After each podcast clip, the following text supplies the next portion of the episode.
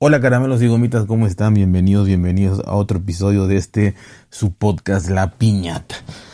Bueno, hoy les quiero comentar sobre un par de cositas que estuve platicando, realmente platicando y preguntando, platicando y aprendiendo. No, preguntando, aprendiendo y platicando, no sé, pero hice las tres cosas, que es lo más importante. Y es lo siguiente.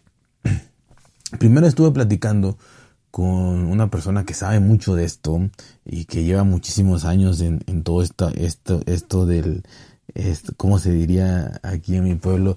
Este, esto, ya se me olvidó, pero que lleva muchísimas, muchísimas eh, horas de vuelo en, en esta situación de eh, pues todo lo que es audio, todo lo que es podcast, todo lo que es redes, todo esto.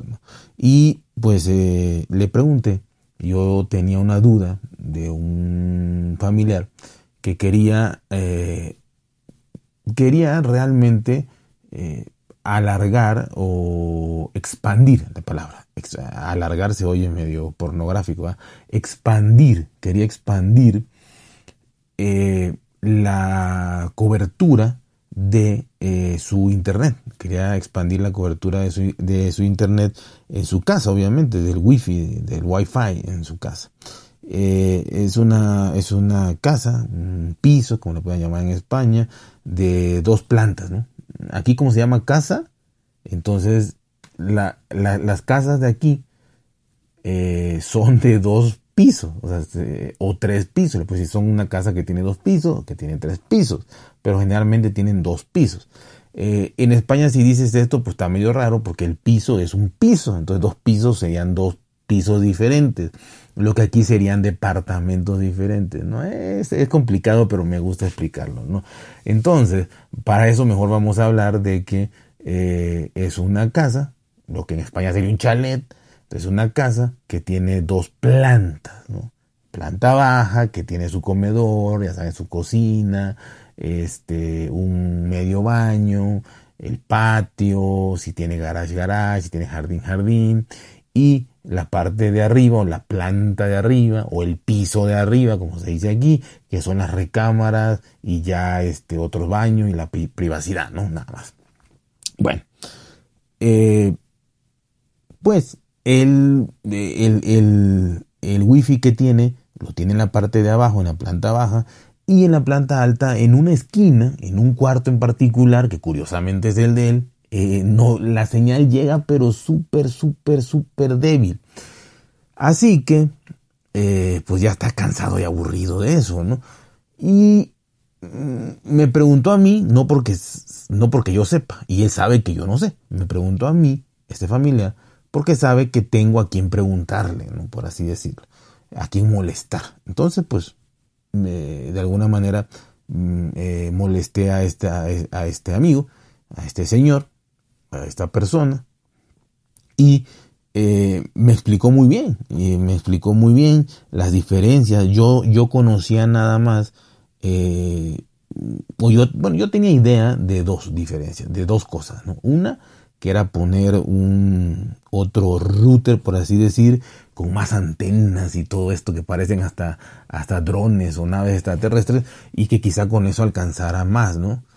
Eh, o, o, un repetidor, que el repetidor yo alguna vez lo usé y sí, sí, sí sirve, pero ah, no sé si compré uno de mala calidad, la verdad que no era de buena marca, o, o todos sean así, pero lo que hizo es que sí sirvió, sí expandió la señal, pero digamos que un ejemplo, si son 100 megas que tienes contratado, el repetidor te daba 50, 60, o sea, bajaba la mitad prácticamente de la intensidad de la señal. Si te llegaba a donde, a, donde querías que, que, llegara, que no tenías previamente, pero bajaba muchísimo la velocidad. Entonces, pero de alguna manera se podía hacer.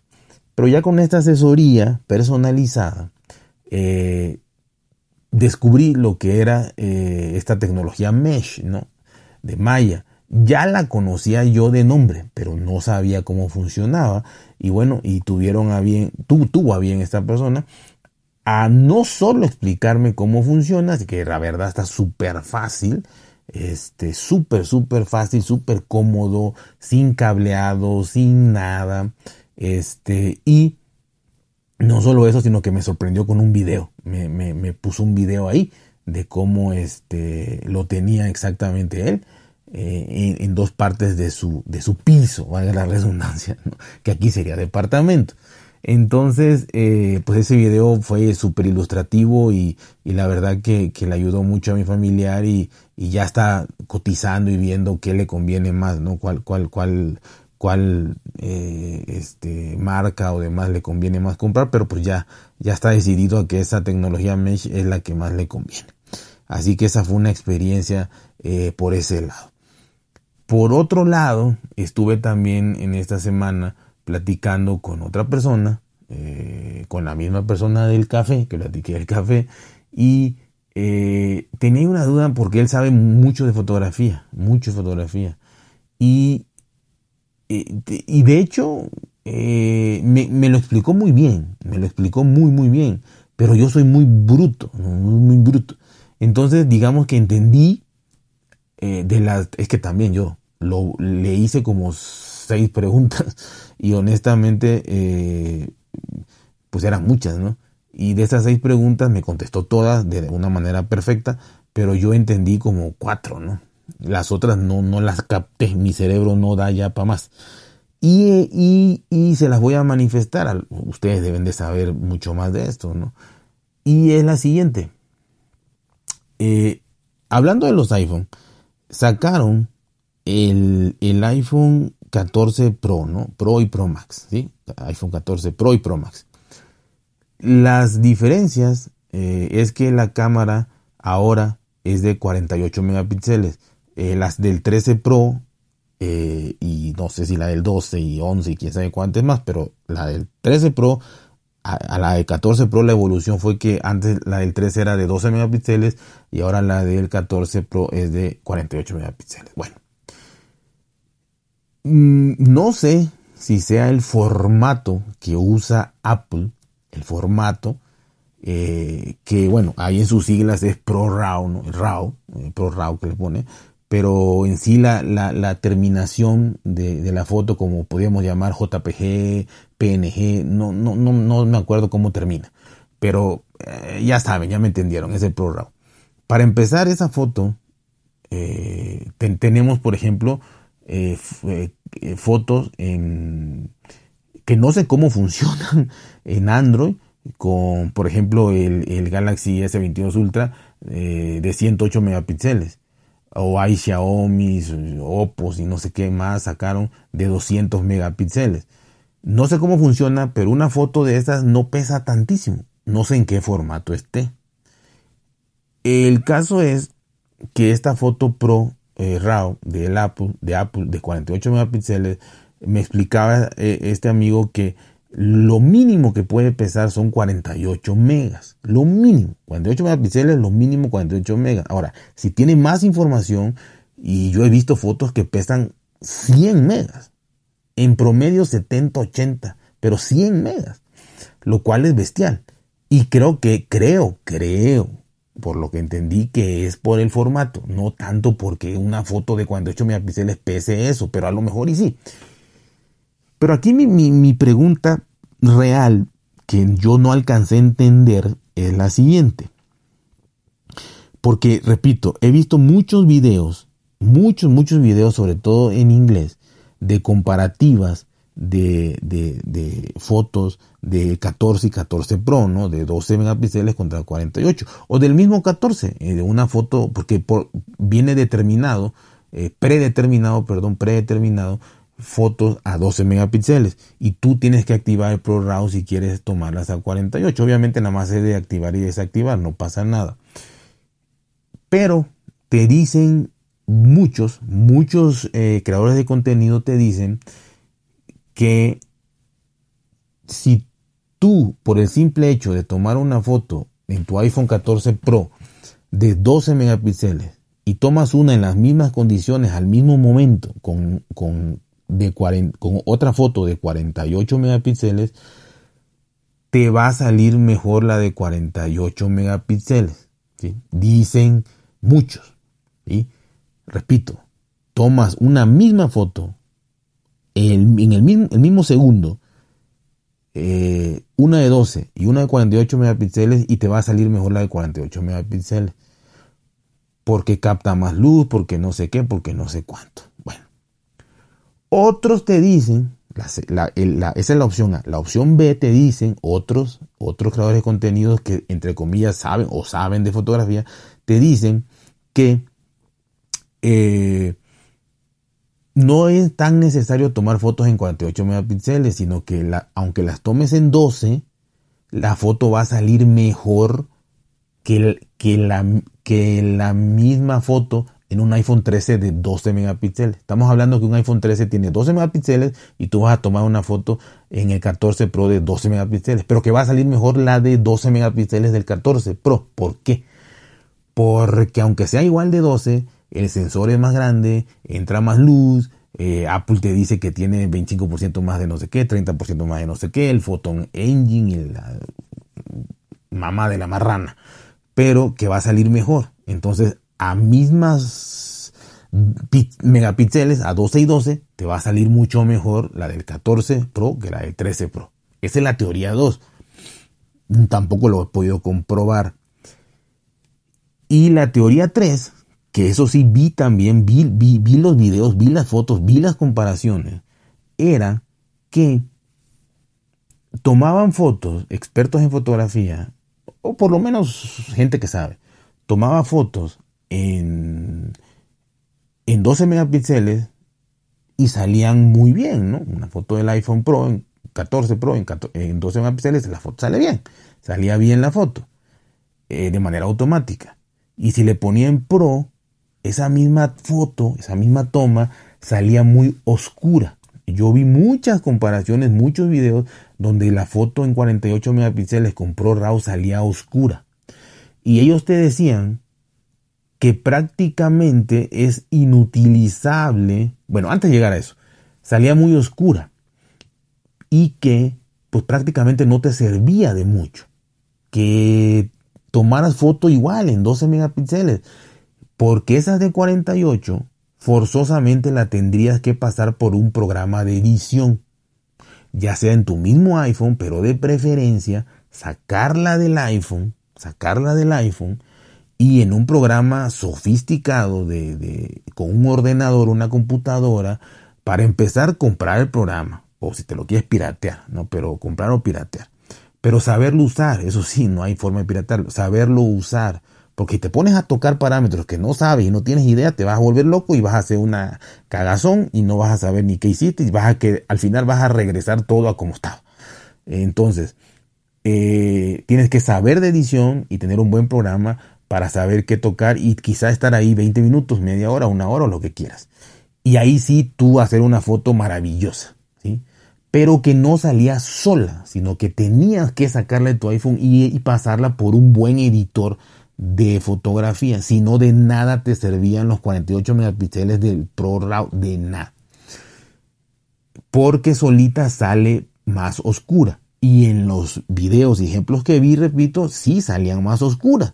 Por lo tanto, te decían, tómala en 12 megapíxeles.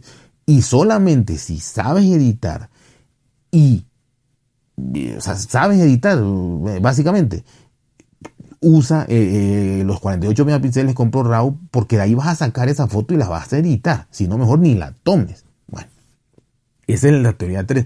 Y la teoría 4, que se me hizo a mí más eh, cínica, bueno, cínica, descabellada, no sé, de Apple, es que habían también quizá haters, ¿no? quizá, gente que, que sabía fotografía igual, hacía videos y decía, ¿sabes qué? la cámara de, del iPhone de 48 megapíxeles es inutilizable. Es inutilizable, es inútil. Haz de cuenta que no lo trae. Olvídate que la trae. Porque el 99.999% del que se compre ese dispositivo no es un fotógrafo profesional. No la va a sacar de su dispositivo. Jamás la va a editar. Es más, jamás la va a imprimir. Y jamás, y no va a ser un espectacular de, de dos metros por un metro para que le sirva. O sea, no, no lo va a hacer. Entonces es una cámara inútil, es una, es una, sí, un, formato y una cámara y una capacidad inútil. Tú vas a seguir usando tus 12 megapíxeles y se acabó.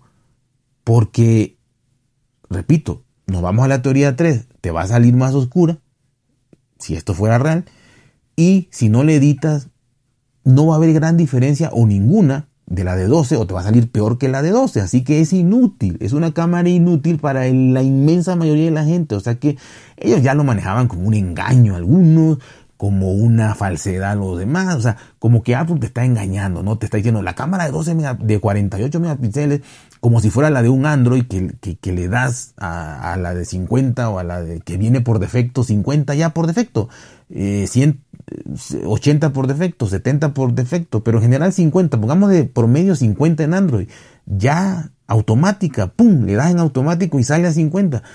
Pues como que o nosotros entendimos mal o Apple nos vendió la idea de que ibas a tomar una foto pum, automática de 48 megapíxeles. Y eso, la teoría 4 dice que no es real. No es real. Que tienes que inclusive eh, seleccionar y, y, prender, digamos, el modo Pro para utilizar los 48 y que es inútil si no la sacas del iPhone, si no sabes editar, si no tienes un programa de edición y si no te pasas ahí un buen tiempo editando y si la vas a imprimir o vender o hacer un cuadro, un retrato o, un anuncio publicitario, ¿no? a grandes rasgos. Entonces son cuatro teorías que en realidad no sé cuál es la verdad. A mí me hubiese gustado muchísimo, muchísimo que los 48 megapíxeles fueran tomados de manera natural, de manera normal, como un Android. ¿Sí? Eh, un Android de, el, Pixel 7, el Pixel 7 Pro creo que son 50, 52 por ahí. Pum, la tomas y se acabó. Y, cualquier gama media que, ya tiene 50 eh, megapíxeles, 40, 48, lo que sea, eh, la tomas y de manera natural con un botón sin entrar al modo Pro, sin entrar al modo Pro, o sea, en el modo normal. Y pum, tomas una foto de 40, de 50 y ya, ¿no? Este, yo pensé que así era. No sé ni siquiera si en Android así es, pero supongo que así es. Pero aunque no fuera, a mí me gustaría que en Apple sí fuera. Que en Apple tú, así como abres la cámara de manera predeterminada y tomas una foto de 12 megapíxeles, me gustaría que, que igual fuera de manera automática tú tomaras una foto y te la tomara de 48 megapíxeles, que ya no existiera el, 12 megapíxeles, ya no hubiera cámara de 12 megapíxeles, fuera de 48 y ya. No hay de 12, 48. Entonces, forzosamente no habría que poner modo Pro RAW, ni modo RAW, ni modo nada, sino al, tú apretar el botón de foto, te tomar una foto a 48 megapíxeles. Con lo que ello implicara, con tamaño grande, con lo que fuera, con, pero saldría perfecta porque estaría totalmente en la inteligencia artificial, el procesado y bla, bla, bla, bla, bla, para que esa foto saliera lo mejor posible, como salen ahorita las de 12 salieran así las de 48. Eso es lo que a mí me gustaría. Pero precisamente por eso sí creo en esos videos, porque te dicen, eso no pasa, eso no pasa ahorita, no está sucediendo. Tú no puedes sacar una foto de 48 megapíxeles en un, en un iPhone 14 Pro así nada más de manera automática y natural y pum y ya. No. Tienes que hacer un procesamiento tú fuera de tu teléfono con esa foto. Y eso no se me hace un engaño. Pero eso sí se me hace totalmente inútil para el 99.99999% de las personas. ¿Sí? Eso es todo. Yo, si, yo sé que muchísimos saben más y, y, me van a decir que sí, que no, que esto está bien, que esto está mal y eso está perfecto. Yo aprenderé de todo eso. Pero repito, yo hubiera pensado que Apple puede hacer una cámara de 48 megapíxeles, que abras tu cámara, tomes una foto y salga a 48. Punto. O a 60 si quiere, o a 100 si quiere, o a lo que sea. Y salga y ya. Pero no tengas que sacar, ni procesar, ni editar, ni nada de esto. Así que ustedes me dirán qué teoría es la que ustedes han probado.